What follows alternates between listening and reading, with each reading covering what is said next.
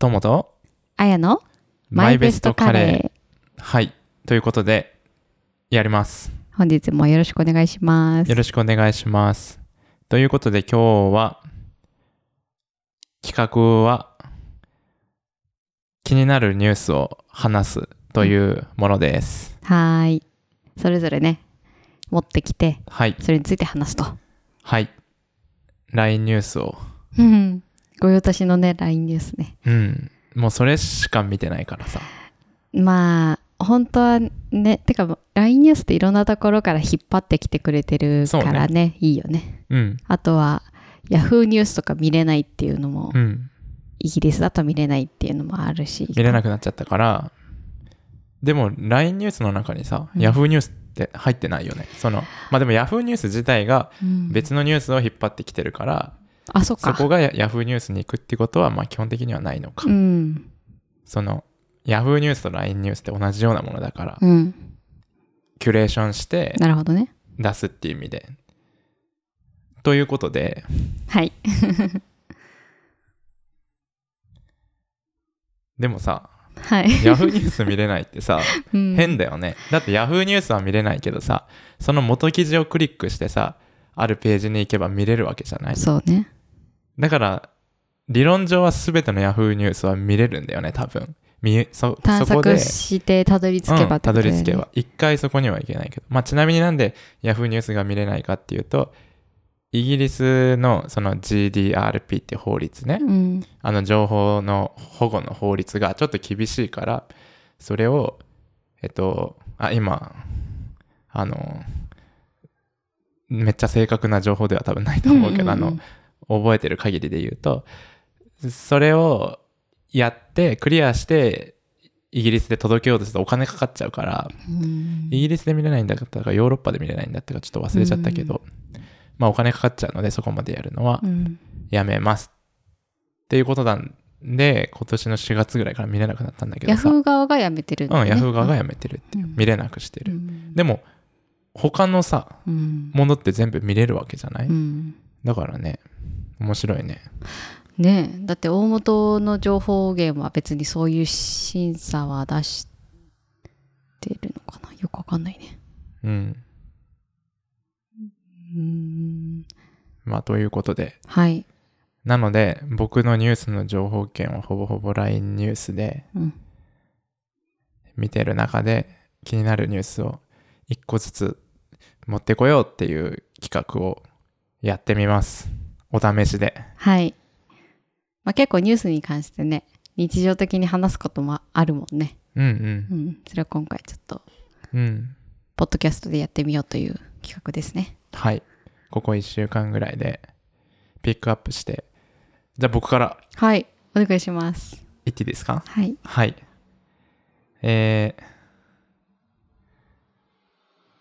何のニュースかというと、ジェンダーレスランドセルうん。のお話ですね。で、これ何かっていうと、土屋カバン製造所っていうところ、合ってるかな、名前。うん。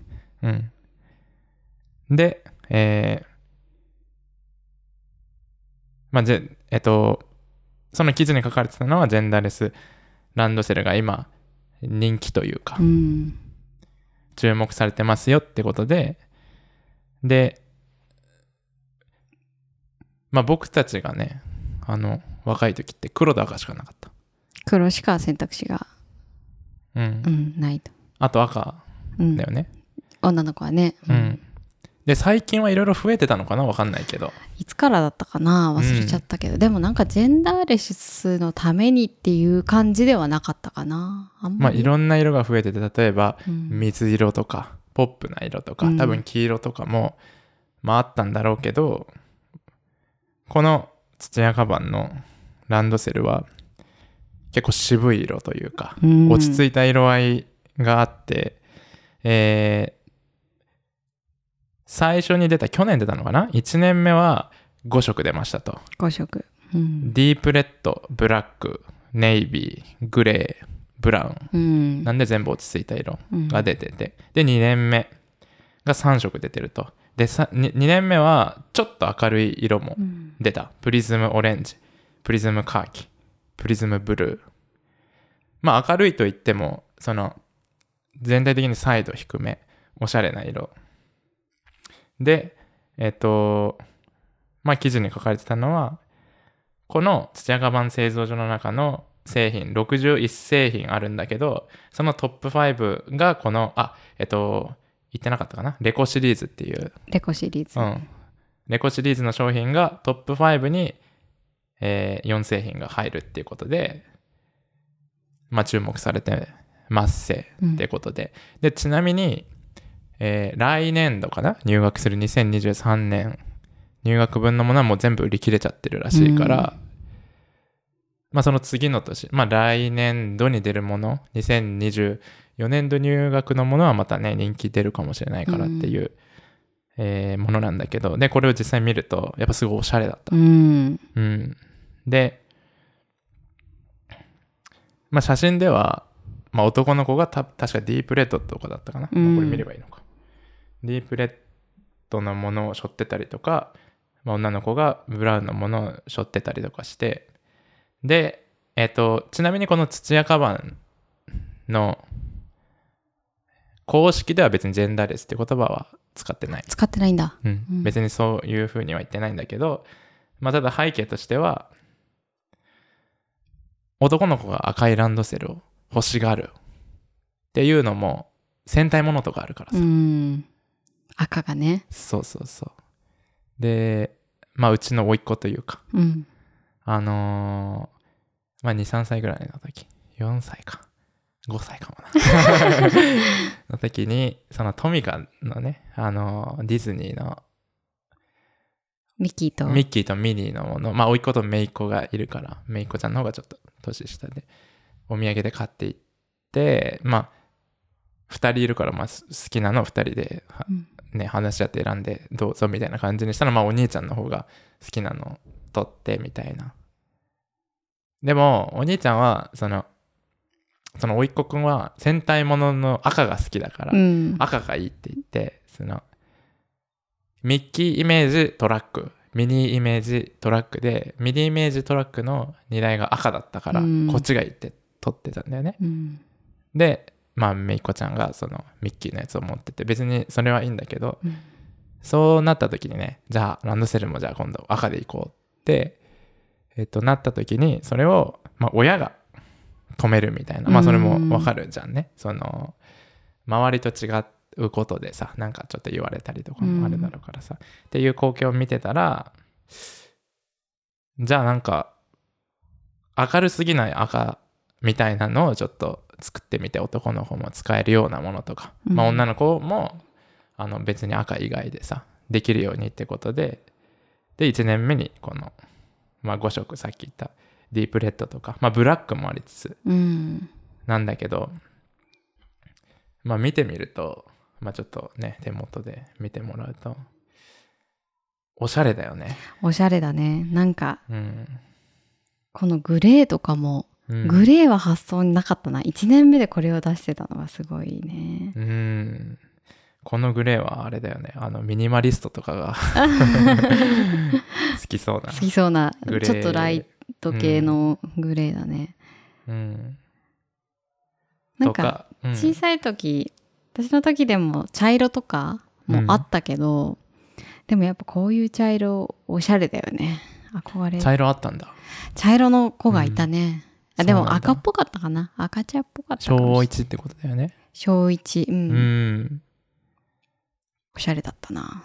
うん赤茶そうここでもやっぱディープレッドか、こういうかなりこう、うん。エンジ色みたいな感じだしさ。でも、うんこの5色なの中だったら一番ブラウンが好きかな？自分だったら、うん。まあ今ねこの年でだから小1の時にどう選んでたかは分かんそないけどさ。うなんだよね。ブラウンすごいうん。おしゃれ、でなんかそのニュースとかでもよく見るその男の子が赤選んでもみたいな話もわかるんだけど、その逆も確かにね、女の子が黒選びたいって多分多いだろうしさ、うん多いっていうかおしゃれな子うんママさんがさ結構こうクールなモード系の服とか着てたら、うん多分黒に憧れると思うし、うんそれも OK になってくのもいいね。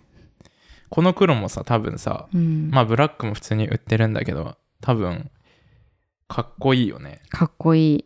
ね、女の子が背負ってる写真ね、あるけど。うんあの細かい金具のところとかもさうん。ちなみに金具は全部ちょっとゴールドっぽい色なんだけどあの派手派手すぎないゴールドっぽい色なんだけど2年目に出たちょっと明るいうん。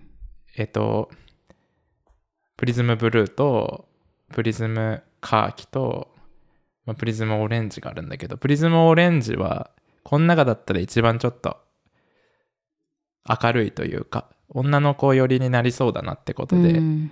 これの金具はソフトブラックになってるという。細かいところをうんバランスを見ながらなんだうんうね。ん。全体のバランスで。うん。このオレンジもいい。そう1年目結構暗めだったんだけど 2, 2年目その明るい色ベース。うん。でもサイド低めな感じ。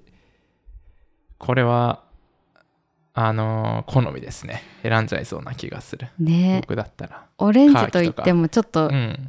明るい革の、ううんん、くそそうくすみ系な感じもするし。うん。でもこの結構カーキがおしゃれと思った。カーキおしゃれ。うん。すごいおしゃれ。カーキおしゃれだねこれ。ちょっと。他にはないね。うん。でもやっぱりさうん、トータルコーディネートするときにさやっぱ黒が合わせやすいとかさ、うん。まああったりするしさうんやっぱりランドセルを主役に考えたときにさちょっと難しいよね。帽子黄色いみたいなのあってさ。確かに通学帽のね。うん。あの横断歩道を渡るこう黄色い手みたいなやつとかさ、うん。あったりねつけたりしないといけなかったりするし、あと1年生の時ってさうん、ランドセルのさ後ろになんか黄色いカバーみたいなのつけられなかった？つけられたね。あの、うん。交通安全みたいな書いてあるやつ,、やつ。目立つし1年生って分かりやすいし、目立つし。でも自分が親だったらこの土屋カバンのちなみにこれ8万円ちょっとするからさ、うん。結構するからさ、うん。これ買って持ってってもらってこの黄色いカバーつけるってなったらさうん。いや取りなさいって。せっかくいいの買ったんだから。うん。でもすごいよね。なんかあの頃ってランドセル買って当たり前みたいななんかうん。何にも思わなかったけどさ、うん、でもこれは高いけどさうん、基本的にランドセルって高いじゃない？素材がね。そうそうそう、だって6年間使えるものをっていうぐらいのさ、革でしっかりして撥水もできてっていうのをさうん、うん買ってる現象ってすごいよね。海外にはないだろうし。うん。そのランドセルをね、みんな買うけどさ、でも結局使わなくなるうん。のもあるじゃない？でもそれは別に、まあ本人の自由というかさ、使わなくなるのも OK だし、でもそれだったら最初からランドセル買わないっていうのも別にうん。ありだよね、うん。別にランドセルを背負ってなかったとしてもその先生にとか周りから何も言われないのも別にさありだしさ、うん。そこはね。だってこんな8万円もするものを買ってもう小4ぐらいからもういいってなったらさ、うんどうすればいいってまあお下がりとか、まあ、メルカリに売るか。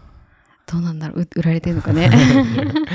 わかんないけどさ。うん親もちょっとね。でも、うん。ちょっと親の満足みたいなところもうん。あるから。まああるだろうね、うん。でも普通のランドセルっていくらぐらいするのかな？でもまあ本革とかっていまあ1万円以上はするか。3万とか5万とかいいやつだと、まあ、8万はしないよね多分。うんなんかちょっと待ってね。相場で見ると平均価格は5万あ6425そん円なにするんだ。でも5万6千するんだったらもうちょっと出してうん。これはありなのかな。ありだね。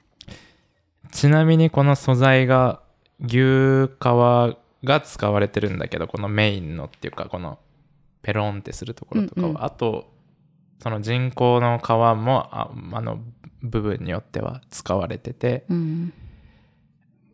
でペラって開けたらさなんか時間割表を入れるみたいな、あるね。そういうのはないんだって。あのついてないんだ。ついてない。それはなんかまあちょっとデザイン重視なのかあれだけどでも。あこの背当ての色は優しいアイボリーとかかわいいな。そのまあいらないところはそぎ落としてデザインとして。でも街とかさそのあのここは広くしてとかここは減らしてとかっていうのがあるらしい。あと前ベルトがもうないらしい。前ベルトってうん。あのカッチャンってやるところかな。うん。どこかちょっとあれだけどさ。うん。まあでも使いやすいとかはね考えられてるしさ、うん。いいよね。金具もおしゃれ。防水加工もすされててそう、ん。金具もおしゃれでさ。すごいな。買ってあげたいね。あげたくなっちゃう、ん。あのまあ欲しいといえば、うん。そうね。えーレコシリーズって言ってレコガナイズ、まあ、認識するとか、まあ、認めるみたいなのをベースにした造語でレコシリーズって。なるほど、言うらしいですね。ううん。んこれ普通にあれだよね。大人用のカバンとかもあるんだよね。実用カバンのシリーズでね、うん。大人のランドセルみたいなうん。のも、あランドセル？ランドセルじゃないのもあるんでしょ？あうんあるよ。うんうんうん。あの普通のバッグとか小さいバッグとかビジネスバッグっぽいのも。へえ、うん。いいな。お揃いでも使える。確かに。か。こんなにカラフルなのはあんまり見たことないけど、うん。基本的なブラックと、うん。あのブラウン側うん。のイメージが強いけどね。あとなんかそのランドセル結局うん。すごく丈夫だし6年間も持つような素材だし、うん。あとは6年背負った思い出みたいなのもあるからなるほど。それを結局終わった後って何にもなれないじゃない、うん。置いとくわけにもあんまりいかないし、でそれを小物にリメイクしてくれるサービスとかあるんだえすごい。なんかこうん。うお財布とかすごいポーチねとか？うんうんそれいいよね。うんずっと使えると。うん。えー、すごい。いいでねその革で大きいランドセルから、うん。ちっちゃいランドセルのキーホルダーみたいなのを作ってあくれるなるほどね。すごい、うん。ちっちゃいランドセル作るのは結構大変お金かかりそうな気もするけど。多分そのサービス自体はすっごい高いと思うんだけど。そうだね。ううん。ん、でもいいよね、まあ思い出くを。うん。ここまでいいの買ったりしたら、そうね。ここまでいいのかったら親がね。うん、もう自己満足ですよ。うん子供が使い終わってもいらなくなったランドセルをリメイクして自分の財布にする。子供用のじゃなくてうん。自分の、子供は多分別に6年間の思い出をとかさないんじゃない？確かに。別に。もうどんどん。うん。ね。ちなみに何色を使ってましたか？私はですすね、うん。ワインレッドです。え？知らなかった。実はちょっとおしゃれなんですよ。それは小1の時に自分の意思で？うん。もう選んだ覚えがある。デザイナーの片鱗を見せてたんだ、なんかおしゃれだったんだよね。ちょっと真っ赤でもなくて、うんこれに近いよ、このレコのレッドに。もうちょっと紫っぽかったかもしれないけど。すごいおしゃれだったんだなね好きだったけど結局5年生ぐらいの時になんかやっぱランドセルしょわない流れがうん来るじゃない、うん。高学年になると。その時にもうしょわなくなっちゃったけど。うんうんうん。まあまあそれはうん健全なうん。ね、流れというか。うん。そうだったんだ。知らなかった。え？今まで黙ってた？ランドセルの話なんてしないよ、うん。トムさんのランドセルは？僕は普通に黒でしたよ。黒で、うん。まあ、黒にバリエーションはねそんなにないもんね当時黒以外の色があったかどうかも知らない、ううん。んからさ。でもいいよね。いいなっていうこのオシャンランドセル。うん。まあおしゃれなね。おいっ子くんのねランドセル、うん何色だろう、ね、でももう買ったんじゃない、ああそっか。えっ、と来年度にうん。まあ2023年度に入学だからもう買ってるのかな、うん。でもこんな早いの？これは確かにこすごい人気だから、うん。早いけどでもランドセルなんか商戦みたいなの聞くから、うん。早いんじゃそんな早いんだ。なんか就活みたいだね。この時期の来年度のもう決まってるみたいなさ。うん。別に、オーダーしてから作るわけでもないしさ、これはそうかもしれないけど、いや、そう、その、お店に行って買おうってなったらさ、別に行ったその日に持って帰れるわけだからさそう、だね早めに買っとく意味はそんなに、うんまあ、ないような気もするけど、人気のやつだとそっか。うんまあ、何色を選んだんだろうね。ね今はでもたくさんありそう。なんかこれは一応その土屋カバンだけじゃなくて、イオンのランドセルとかもいろいろ今は増えてるみたいで。カラーがねうん。でもいっぱいあったら企業側も大変だろうね、うん、革のこのいろんな多色在庫うん。持っとくってやっぱ大変だろうな、ああ、そっかそっか。革ね、革細工してたもんね。いろいろ。そう ん、これってさ、革に色をつけるってこと？じゃあ何色でもできるの？何色でもできると思う。あの別に元の革色は関係関係ないというかさ。うん。まあ染めうん。染めだと思うんだけど染めの色をね、うん。どのぐらい作るかとかだけどうん。だから元のでもその色によってちょっとこっちの皮の方がいいとかはあるかもしれないけど、うん。牛の中でもうん。でも基本は全部多分牛側だと思うしうん、牛革って書いてたそうだよねううんん、基本は。そっか。じゃあ、ゴールドとかシルバーとかもやろうと思えばできんじゃない？出るかもしれない。うん、もう特注だろうね。そっか。でもなんかこのうん。表面とかの縫いのさ、感じもちょっと昔と違っておしゃれだよね。形もねおしゃれ。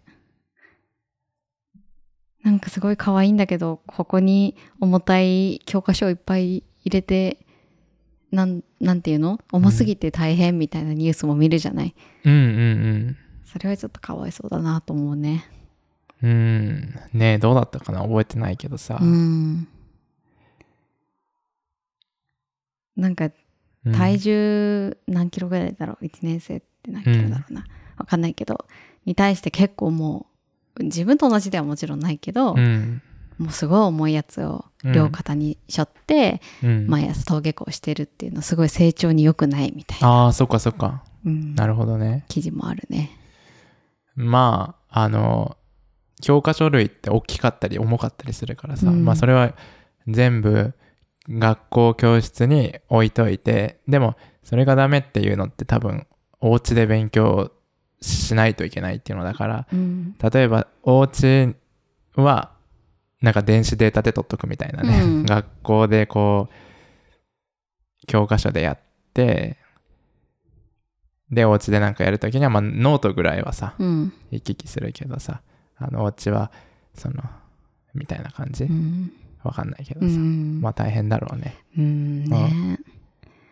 なんか今結構タブレットとかさうん。学校でも使ってるのかな。入ってきてさ、それもなんか自分のなのかなわからないけど、うん。それも持って帰ったりしないといけないらしくてさらに重いみたいな。教科あ書あプラス。結局みたいな。そうそう。結局タブレットも、ううんん、うんうんデジタルとはみたいな感じだよね。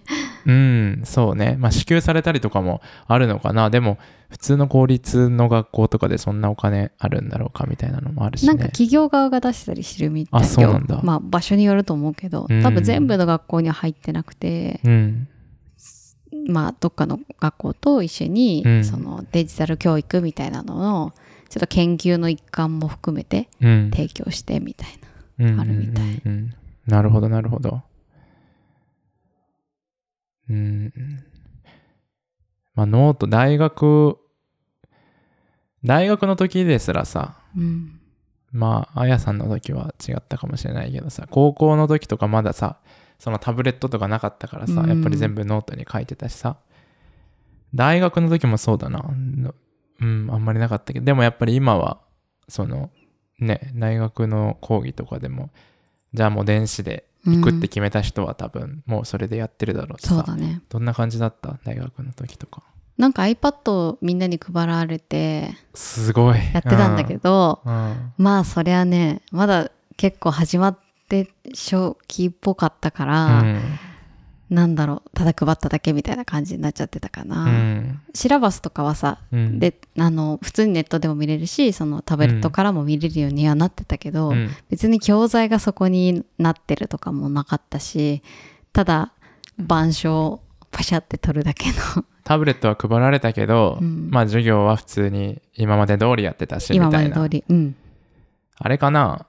パソコン持ってない学生もそれでなんとかなるみたいなことだったのかな。なったかも。あでもねやっぱうん。修あの修修論じゃない。卒論とか。うん。やっぱ研究室配属されたぐらいからはもうやっぱパソコンないと無理みたいな感じだったけど、ちなみに僕は高専の時に高専で入学する時にはパソコンを買うのが必須だった、うん。パソコンがないとやっていけないから、まずね。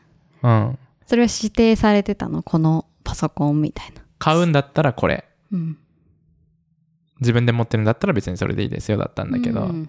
あの時のパソコン高かったな。スペックとかがいいのかな？いや全然良くないの。その今と比べてその普通に WindowsPC の多分もう本当に普通の普通のやつなんだけど20万円うん。ぐらいした、Windows でか高いねうん。その、ね、今、MacBook Air とかでも多分うん1000ポンドぐらいで買えると思うからさ。うんうん。でも、それで、でもまあそれがあったから別にその、あ、でもまあパソコンでメモってる人はいたな。別にタブレット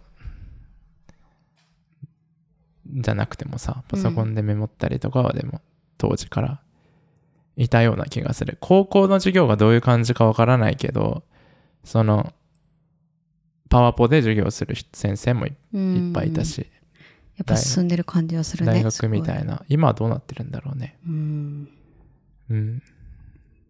やっぱ学校ってあんまり外の世界とねこうん。うその学校ごとって感じがする確かからさにわからないからね。わからないし、うんあんまりデジタルが進む感じがしないな。なんか上からそういう指示があればね。そうかもしれないけど、うんうんうん。なんか勝手にやったら怒られそうだしね。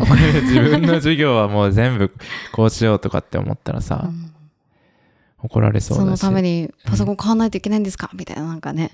親からもなんか言われたうんうんうんりしそうだしね。そうね。大学の先生とかでさ、まあ授業をさ、全部パワポでやってる人もいたけどさ、でも例えば講義がどれぐらいだった？い ?1 時間とかなのかな？90分かな ?90 分とか、うんうん ?90 分とかの講義をさ、喋り続けるスライドをさ、まあ、もともと教科書があるにしてもさ、パワポでその1回分の資料でも30ページぐらいかもっとの作って、それが何回もあるってさ、うん相当な時間かかると思うんだよね。作るのってさ。まあで、それを黒板に書こうって思ったらもっと時間かかっちゃうわけだけど、その、うんまあ大変だね、授業の準備って当たり前だけどさねその、パワーポイントってあんまりこの、割に合ってないような気がするんだよね、使うの。まあ僕はあんまりパワーポイント好きじゃないって言ったらあれですけど。作る作業がってことかな？うんうんその、まあ、例えば時間が限られてる時に無駄な話をしないために事前にまとめて見せるみたいなのはさ学会発表で15分しかないのにさ、あのフリーで喋ったら多分時間収まらないからさ、うん。じゃあいらないところをそぎ落としてスライドをまとめてやりましょうだったらわかるんだけどさ、うん。例えばさこの今喋ってる内容とかさなんか友達とカフェに行って話す内容をさ全部ススライドとしてさまとめて話そうって思ったらさ、うん。相当な時間かかるじゃん。こうのん。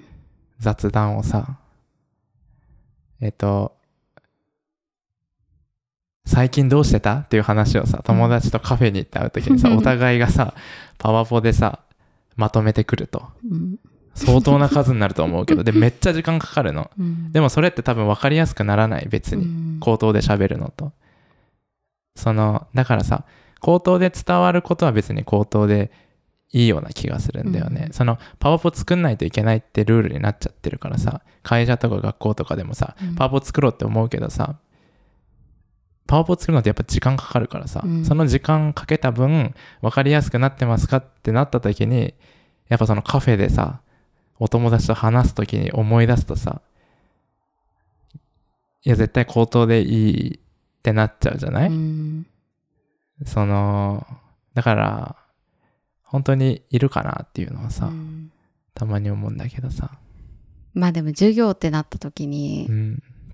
まあ普通の会話でそんなことはあんまりないと思うんだけど、人の話って多分結構聞いてないと思うんだよね、人っうんて。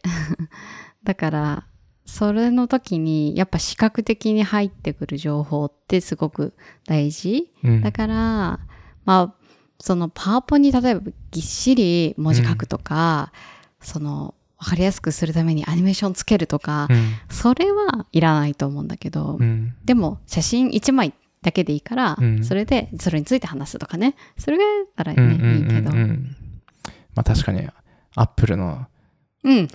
やつとかでも あるもんね。バーンってねバーンって出てね。うん。そうだね。そういうのって多分あんま作るの時間うんかからないよね。その資料、いい資料を作ろうと思ったら時間かかるけどさ、その喋るきっかけみたいなのだけ置いとけばさ、全体のね流れになるしうん。何かそれはいいと思う。話しそびれてなかったっけみたいなことも防げるし、まあ自分も喋る側も、そのスライドに書かれてるものを見て、これを喋るっていうのを思い出して、うんで喋る。でも、基本は喋る。喋るのが中心。主役はその人。スライドはおまけみたいな感じだったらいいと思うんだけど、でも、授業でも会社でもさ、資料作り頑張っちゃうじゃん。うんここに綺麗にしていろいろ載せてって思っちゃうけどさ、でも主役は喋る人であって、ね、自分だからそれをちょっと忘れそうになるようね。ん難しいねうん。でもなんか難しいのが会社の時に言われてたのが、うん。あの資料が一人歩きしても伝わるようにしとかなきゃいけないみたいな、うんうんうん。伝わるようにしとかなきゃいけないというよりはそれでも、なんていうか自分が説明できないことの方が多いかったりするから、うんそれでも伝わるように作ろうみたいなのもあったから、うん。まあって考えた時に、うん授業は聞けっていう話じゃないうん。だから多分分かりやすいその先生の喋りがなくても伝わるだったら聞かなくていいやってなっちゃうしうん。だから授業の資料はもっと簡易的で喋りをメインででいいと思うね。それは多分あれだね。あの、自分に喋れん、その、説明できない部分があるから、それを補足するために資料がうん。あるっていうのが考え方1で、で、うんもう一つの考え方が、その、な資料に書かれてないことを口頭で補足するっていうか、どっちがメインかって多分話になってくるんだようね。ん。口頭がメインなのか資料がメインなのかみたいな話になって、うん。で、場合によっては、その情報を、こう、ちゃんと伝えないといけないとか、まあ、相手がクライアントだったりしたらさ、うんそこも考えてさ、あの、話せないところも資料が全部カバーできるみたいな、そう、資料メインなのを作ろうと思うと、それめっちゃ時間かかるんだようね。ん。そうなのよね。ねでも作れないんだよねそんな資料ってなかなか。難しいよ。だからその資料を頑張って作るんじゃなくて、うん口頭で説明して絶対あの伝わってない部分とか分かりにくい部分とかあるからそれは聞いてもらうっていうかそれを分からないところをちゃんと質問するのは相手のさ責任なわけじゃない、うん。だからそこのやり取りをさ活発にしないといけない。資料は常に不十分だと。うん。メールの文章とかも何か足りないかもしれないから確認しましょうみたいなのってまあ悪いことではないような気がするんだよね。うん。で今度そのすごいさあの、たまに、あの、ネットの画像とかで、うん、回るけどさ、あの、お役所の人が作った パワポみたいな感じでさ、もう超めっちゃ文字が入ってるやつ。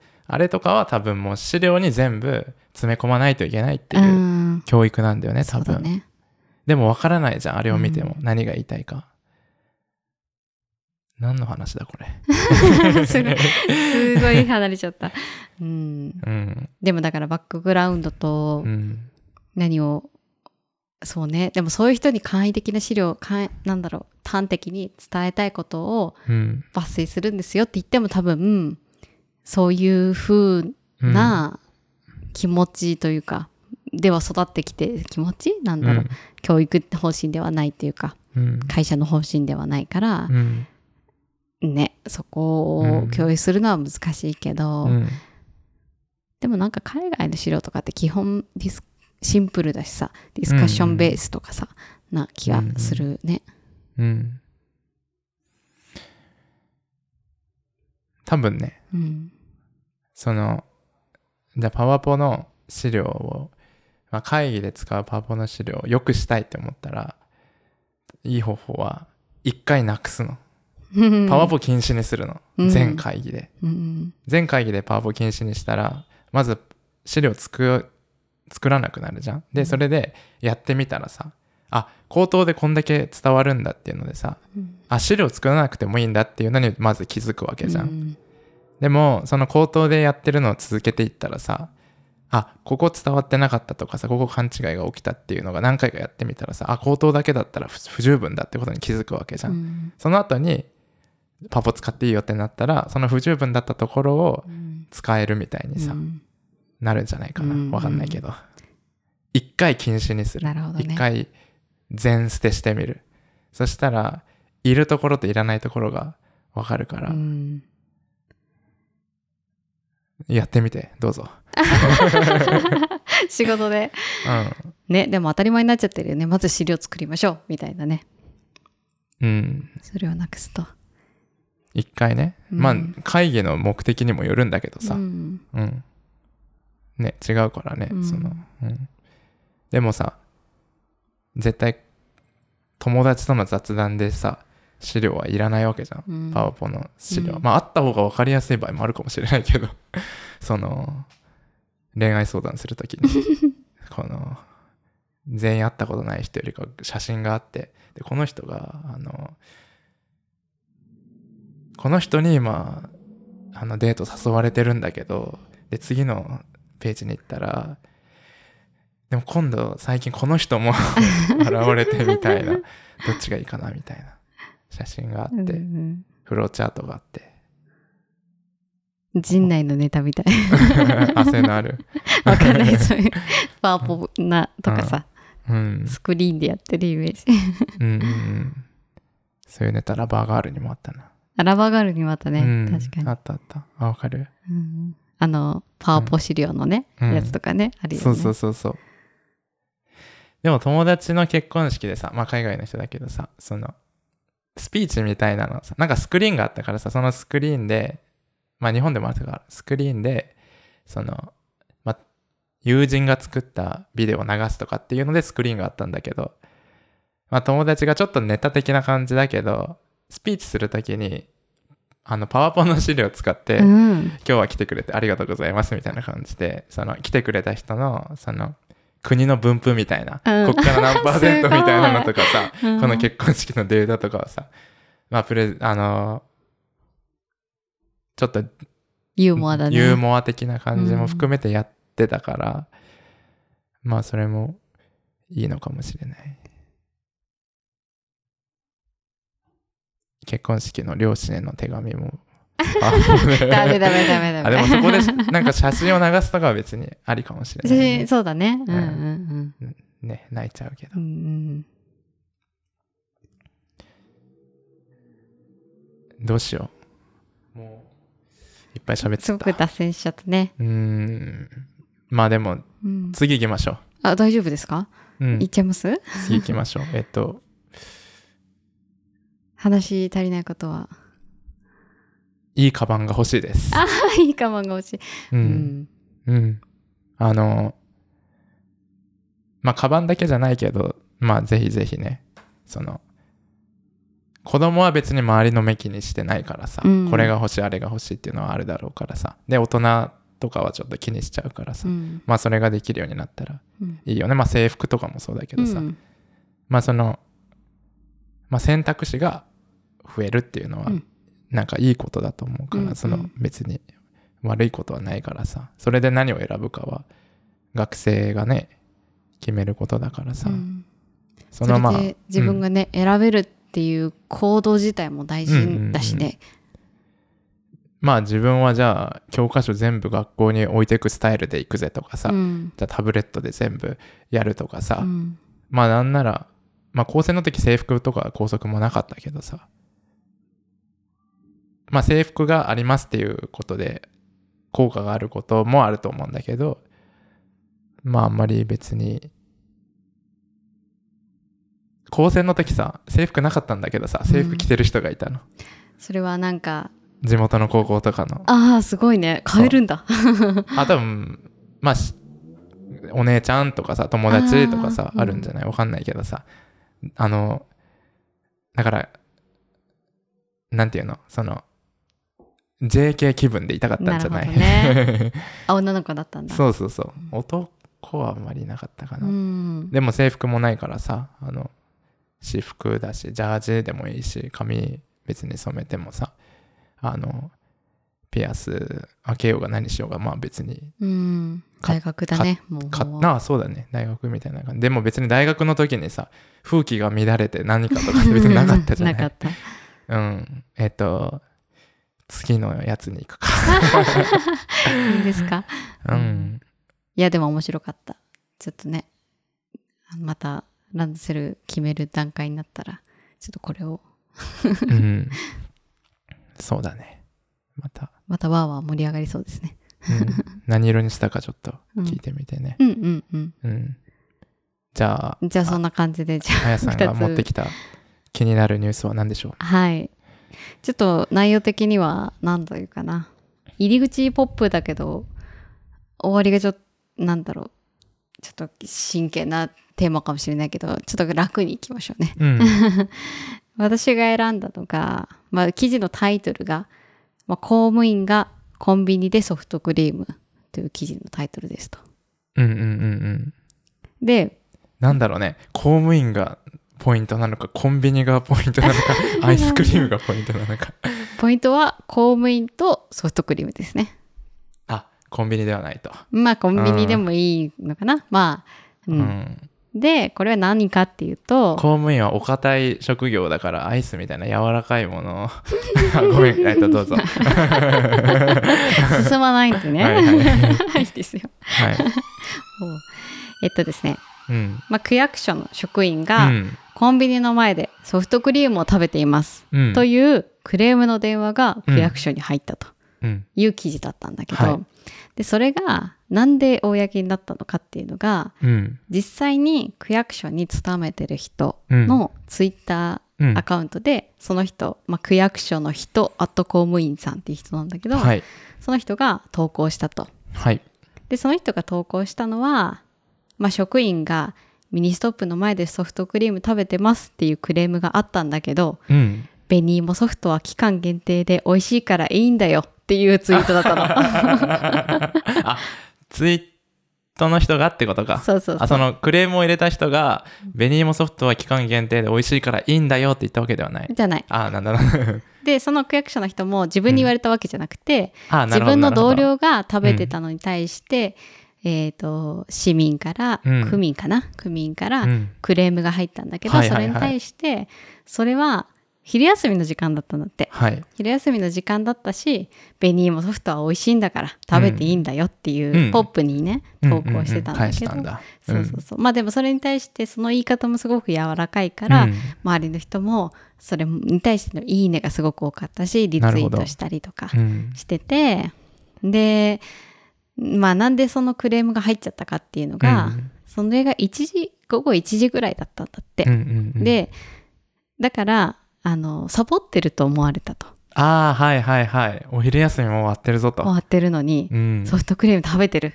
仕事してないじゃん、みたいななるほどクレねームだったんだって、ででも公務員の人というか区役所の人は、ね。そうそうそうそうそう、お昼時間もさ区民のためにうん。窓口開けててお昼時間をずらしてたから、うん。お昼休みがずれてて1時からうん。1時、2時か1時半か分かんないけど、うん。だったから昼休み中だったの。なるほどね。だから悪いことは何もしてないんだけど、でもこういうその公務員に対する理不尽なクレームっていうのがめっちゃ多いんだって。これだけじゃないと。これだけじゃないと。うん。で公務員に対するっていうのもあるしそうじゃなくてなんでそれを公務員に言っても何もならないでしょっていうクレームも多いと。まあたうん。うん、どどんなの？例えば、まあ、公園で子供がボール遊びをしてるから、うん。ゲートボールができない みたいああ おじいちゃんかな。おじいちゃんが。な。で子供はボール遊び禁止のルールを守ってないとか、まあそんなルールがあるのかわかんないんだけど、うんうん。うんなるほどね。とかね。うんうん。あとはなんだろう。あのー学校のプールの音がうるさくて、みたいな。うんなるほどなるほど。やつとかねクレームが入ると。うん。いう感じなんだけどこういううん。クレームのことをカスタマーハラスメントというらしいんですよ。なるほど。カスタマーハラスメント。うん。うんカスハラ、うんちょっと初めてて聞いたなと思って。初めて聞いた。ね。その、まあ、不当な要求を突きつける迷惑行為をカスタマーハラスメントと。うんいうらしいんだけど、まあそれ実際になんかどういうクレーム、まあ具体的なクレームじゃなくて、あの事例を見ていくと、うん。もう暴言とか説教とか、ああなるほどなるほど。まあ長時間行ったりとか、居座ったりとか、あ電話だけじゃなくて電話だけじゃなくて、うんうんうん大声とか、うん。まあ、脅迫とか土下座しろとかなるほど。言うんだって。うんうん。で、まあなんで公務員にばっかり言っちゃうのか、うんうんうん会社に対してこういうことはあんまりしないと思うんだけど、うん。うんなっちゃうのかなって思ったら、まあその記事にも書いてたんだけど、公務員イコール公僕っていう風な言い方があるんだって。公、公務員の公にうん。下僕のぶ僕、うん。で、それはまあ別に、その公、公務に対して、うん。えっ、と、働く人のことを言うだけなんだけど、うん。でも言葉の意味的にさ、こうちょっと公の下僕みたいなに読めちゃうじゃない？だから、それでちょっと勘違いしちゃって、うん。ちょっとマイナスな、なんだろう、ネガティブな、うん。この人たちは、俺たちの下僕だみたいな、うん。あの、印象が、うん。ちょっと回っちゃったりしてるから、うん。公務員に対してそういう風になっちゃう。のではないかという考察があったんだ。うんうん。うん。で、その公務員の人たちも、あの、そうやって言ってくる人たちって大体感情的になってるから、そうだね。うん。まあ、その人もうまく伝えられないからそうなっちゃってるんだろうなっていうふうに、うん。自分たちの中でもちょっと置き換えて、うん。なんかこう、いるっていうふうにしてるらしいんだけど、うん。でもそれって、なんか結局日常的にそれを発散する場所がないから、そうだね。区役所に言うしかないとかって、うん。おじいちゃんとかなっちゃうんだろうなって思うからね、ちょっとどうしたらいいんだろうなって思って、なるほどなるほど。うん。っっていう記事でした。なるほど。うん。うんうんうんうん。その公僕っていう言葉初めて聞いたんだけど、うんそのそういうクレームを出す方々がそんな言葉知ってるかな？そうね。それを意識してね、そう言ってるとは確かに思えないうんうね。んうん。まあその最初にツイートした人ってさ多分さ一応反抗の気持ちがあったんだよね。その、まあそこんなこと言ってくる人がいてストレス溜まってたんだけどでもそれをちょっとウィットにうん。飛んだ返しとして言ってそれ自体はあの大人な対応っていうか面白いけどただ、うん多分それを晒したい気持ちもあったのかな、うん。でも結果としてさあそんな人いるんだっていうさ、うん。みんなに知ってもらえることにはさすごい意味があったと思うからさ、うんうん。うん。そうね。まあ結局公務員が我慢するしかないっていうのもね良くないことだけど、まあそれに対して怒りを買ってまたっていうのもね違うし、難しいよね。ちなみに会社とかにさうん。そのクレーマーみたいなのが来たらどうするの？そのカスタマーサービスにさすごいさうん。そっちの製品を買ったらいいことが全然ないみたいな会社もクビになってみたいな、うん。なんか理不尽なこと言ってくる人がいたらどうするんだろう。ちのね会社は別にそういうのなかったから なあのうん。マニアとかは知らないけど、うん。なんかドラマで見たその、うん。クレーム対応の人とかはう、うん、もうそういう人ってブラックリストみたいになってるからあなるほどなるほど。その人から電話がかかってきたら、うん。その例えばプロの人が答うんうんうんえるとかもあったり、なんかそれでさやっぱりその人って実際話を聞いてほしいだけとかさ、うんうんまあちょっと利益を求めてる人もいると思うんだけどね、うん。うんそのじゃあ無料にしますとかっていうのを待ってるみたいなうんうん。こともあると思うんだけど、でもそれで大ごとにしないためにちょっとねサービスとしてうん。じゃあ返金しますっていう対応も致し方ないんだろうね。あるんだろうけど。なるほどなるほど。それちょっと思ったんだけどその例えば途中でちょっと出てきたさ。もうすごい大声を出したりとか、うん。ちょっと脅迫みたいになってしまったらさそれは警察を呼んだ方がいいんじゃないかなって。そうね。その、うん。そのねまあ思うのはクレーム対応ってそのクレームっていうかさその言ってる人はクレームと思ってないかもしれないけどまあこういう声がありますと例えば。うんうんこれってこうした方がいいんじゃない？みたいな。例えばさあの順番待ちで並んでて昔ね。うん。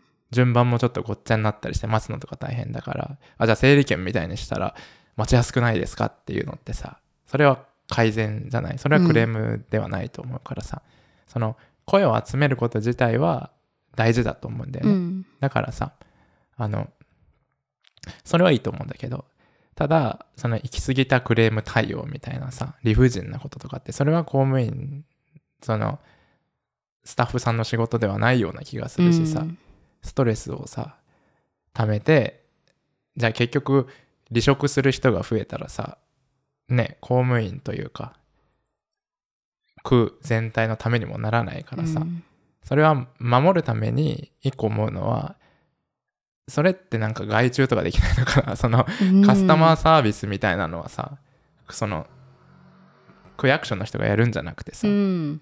外の人に専門家に全部やってもらうの、うんうんうんでかつ24時間全部ちゃんと聞くんじゃなくて例えばちょっとつながりづらくするの。うん。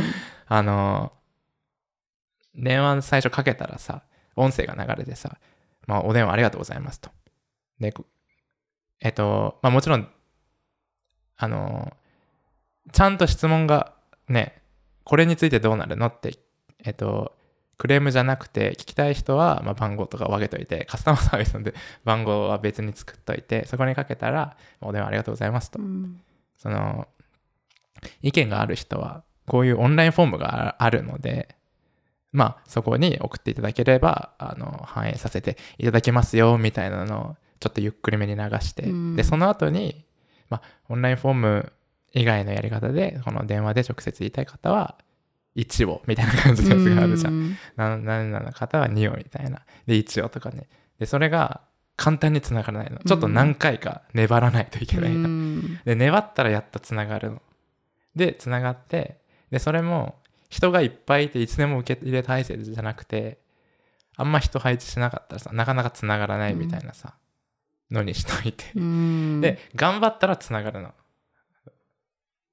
で、まあ、つながったら一応聞いてあげるんだけど、それはもう、プロの人っていうかさ、うん。にして、えっと、まあそこはね、マニュアルとかあるはずだからさ。うん。そうね。まあそれを本当全部うん。役所の、本当の仕事があるわけじゃない区役所の人って、うん。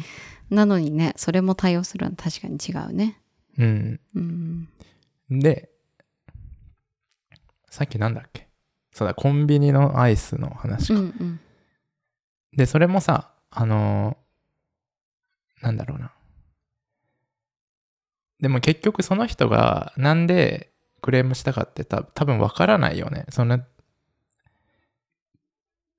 さっきの話ってさ、その休憩時間が、その、まあ、公務員さんは、で公務員はうん。ちょっと遅めにあってずれてるけど、そのクレームを出した人はそのサボってるって思ったのかでも別の理由なのかってさ確かにわ多からない、分わからないよね、うん。それってさあのちょっと推測みたいになってたと思うんだけど、うん。それってちゃんと説明とかさ聞いたりした方がいいかなってうん。思うんだよね、マニュアルとかっていうよりさ例えばさあの電話がありますと。公務員の人があのお宅の職員さんがコンビニでアイスを食べてますと。これどうなってるんですかっていうのに対してさあそれ何が問題なんですかってなんていうの一回聞くの。ななんでそう思うのって一回聞いて、あの謝るとかさうん。対応するんじゃなくてさ何がダメなんですかうん。ってき聞いてでいやあのーサボってるんじゃないのって、うん。あちなみに何時頃ですか？どこですか？って聞いて、うん。あ1時頃にミニストップであの紅芋ソフト食べてましたって言ったら、まあ、1時はあの休憩時間なのであの問題ないですないですと。でそんなでもそんな職員証をぶら下げてそんな外でなんか食べてたらサボってるみたいに見えませんか？みたいに言われてもさ、いやそんなことはないですと。あの仕事はしてればいいうんし、まあ、仮に別にお昼休憩じゃなくても休憩時間時間自体はさ取ってもいいしさ、うん。別に職務中だったとしてもさお菓子食べてもいいわけだからさ、うん。それはなんでですかっていうのはなんか聞いてそこになんか会話っていうかさ、うん。なんかちゃんとうまく説明そうね。でもさそんな あのちゃんとした人ばっかりじゃないと思うからその感情的になってくる人とかもいると思うからまあそういう時は分かんないけどあの プロに相談か、うん。もう警察呼ぶしかない。その、うん。真摯に対応すべきだと思わないんだよね。その全部に対して。うん。一線を越えたらもう関わっちゃいけないと思うんだよね、まず頭で謝らないとかも大事だね。その別に悪いことしてないうん、わけじゃない,、してないと思うから。さでもすいませんって言ったらあ悪いことしてるって認めるのねってなっちゃうじゃない、うん。で多分そのすいませんって言っちゃうのって日本人文化というかさ、うん。だじゃない？それは良くないね、本当に火を認めた時に。まあでも頭いやわからかんない。いや今適当に喋ったことが 現実世界でどれぐらいできるかわかんないけどうんでも。うん。でも単純にそのその人がな何がでもその人が何かを問題だって思ってクレームしたいって思ったこと自体は事実なわけだから、うん。それはなんでそう思うんですかってうん。自分だったらなんか気になるかなそれは、うん。でも多分理由ちゃんとない人もいっぱいいると思うんだよね、そのでそれに対してでもなんでダメなんですかって聞いた時って多分ちゃんと説明できないと思うんだよね、うん。理由がないと。なんかでちゃん理由がないクレームはあんまり受け入れる必要はないとう思うから、ん。ねえどうなんですかね。どうなん そうだね。うん。まあたまりにストレスがそのクレームの人もまあ、うん。たまりやすくて発散したくなっちゃうっていうところもあるだろうし、うん。普段ね発散できるところがないからっていうのもあるだろうし、ねえ。ね。めっちゃパチンコ負けたとかねわかんないけど。まあうん要因がね、うん。イライラしてる要因があるかもしれないね。うん、でもその人はお仕事してなかったのかなそのお昼の時間そうね。まあ、もう、リタイアされてるかも、方かもしれない。ねわかんない。何もかもがちょっとグレーだからわからないけど、情報がね、全部出てるわけじゃないからわかんないもんねわかんないけど、うんうん。そうね。まあでもそれを結局、我慢してるだけじゃやっぱりダメだと思うからうん。ねこうちょっとポップな感じで発信してるのはちょっといいかなと思ったんだよね、面白かそうったしだよね。うんその、ね。それをまた、なんか感情的に、うんね、ガッといっちゃいそうだもんね。うんうんその、うんそうそうそうそうそう、匿名だし、多う分。ん、うん。っていうニュースでしたあ、いや、面白かったと思いますよ。うん。ね。ね、健全に働ける環境にうんなってほしいなって 思ったしどれぐい、らいね、お給料がいいかわからないんだけどうん、区役所の人とかって。そうだよね。まあクレームとかって区役所だけじゃなくても飲食店とか例えばさ、うん。まあ、コンビニの人にもさ来るだろうしさ、うん。まあそれはね大変だよね対応するのね、うんその。まず相談するね。そういうプロの窓口があるといいけどね、うん。クレームを言いたい人がまずかけるとこみたいな、うん。そうね。クレーマーにはカラーボールを投げつけてもいいとかね。コンビニの中でルール。その怖。っ そのサービス業だけどさ。でも言ったらお客さんも大事だけどその従業員も大事だからうん。それを守る仕組みみたいのはさ、うん。必要だしさ。あと別にこっちって別にお客様が神様みたいなのってないじゃない、ないね。うん。だからなんていうかそう思ってる人を撃退って言ったらあれだけどさあのねそうじゃないんだよってその人が理解することも。うんそのそれをなんか受け入れてしまって謝ったりとかさ。あすごい厄介だからじゃあここはちょっとなんか無料券みたいのとかをあげて終わらせようってなったらさ。あこう言えば自分が得するんだってさ。なっちゃうじゃない、うん。それはあんまり良くないと思うからさ。解決にも何にもなってないからね。うんまあだからね一線越えたら警警察を呼んだりとかカラーボールを投げつけたりとか。うん結局ちょっと第三者がねいるといいよねその警察なり、うん。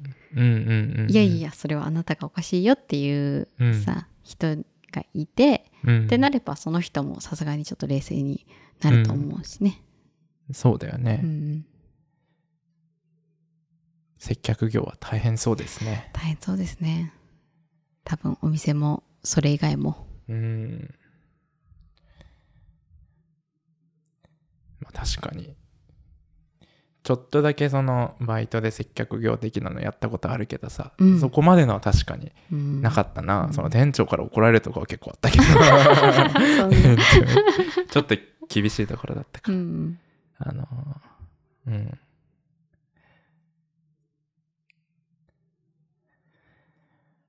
はい。